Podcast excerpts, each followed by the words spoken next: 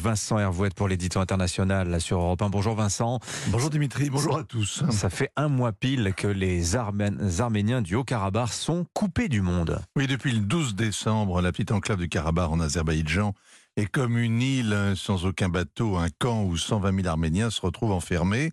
La route de montagne qui permet de sortir de la capitale, euh, Stepanakert, et rallier l'Arménie, est bloquée par les Azerbaïdjanais. Le premier barrage a été dressé par des activistes qui protestaient contre l'exploitation des mines.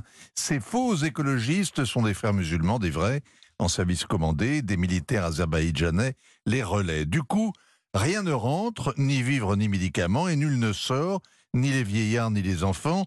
Ou alors, au compte-gouttes, à l'occasion, l'Azerbaïdjan coupe aussi le gaz, et quand ça dure deux jours, eh bien, les 120 000 otages grelottent. Et ce calvaire dure depuis euh, un mois aux yeux de tous. Hein. Il se déroule sous les yeux des militaires russes qui restent l'arme au pied, la force russe de maintien de la paix déployée dans ce corridor de la Chine est censé garantir le cessez-le-feu. C'était il y a deux ans, l'Arménie était sur le point de s'effondrer sous les coups de son puissant voisin, soutenu par la Turquie et par Israël. Moscou a signé la fin du round. Visiblement, les Azerbaïdjanais sont tentés de finir le travail, de virer ce peuple qui s'accroche depuis le déluge à sa montagne, la première nation chrétienne de l'histoire, l'étrangleur ottoman est de retour. Et la tentation est d'autant plus forte que les Arméniens sont seuls au monde le Conseil de sécurité appelle à lever le blocus, mais se contente d'un vœu pieux. La France, l'Europe, les ONG font des phrases en vain. Ce sont les Russes qui devraient dégager la route, libérer leurs protégés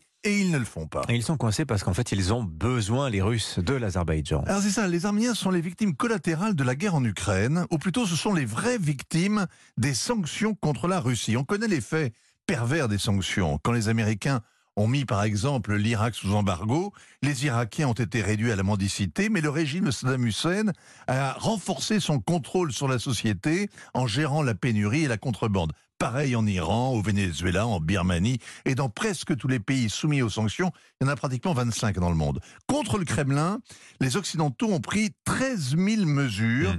et certaines ont un effet boomerang dévastateur comme la flambée de l'énergie. Mais la plus cruelle, c'est pour les Arméniens. L'Azerbaïdjan est devenu intouchable. Ursula von der Leyen s'est prosternée à Bakou. Elle venait acheter du gaz. Vladimir Poutine se couche aussi. Il y vend son gaz et son pétrole. La faiblesse de la Russie risque de déstabiliser tout le Caucase. Vincent, est-ce que la survie de l'Arménie en tant qu'État, en tant que pays, en tant que nation est en jeu? Son effacement réaliserait le grand rêve ottoman, le regroupement de la Turquie, de l'Azerbaïdjan et des régions turcophones d'Asie centrale. À court terme, Bakou veut un corridor terrestre avec la Turquie. Le grignotage a commencé. Signature Vincent Hervouette. Merci Vincent. On en parle trop peu de l'Arménie. Vous avez bien fait de le faire ce matin, 7h47. Europe Matin.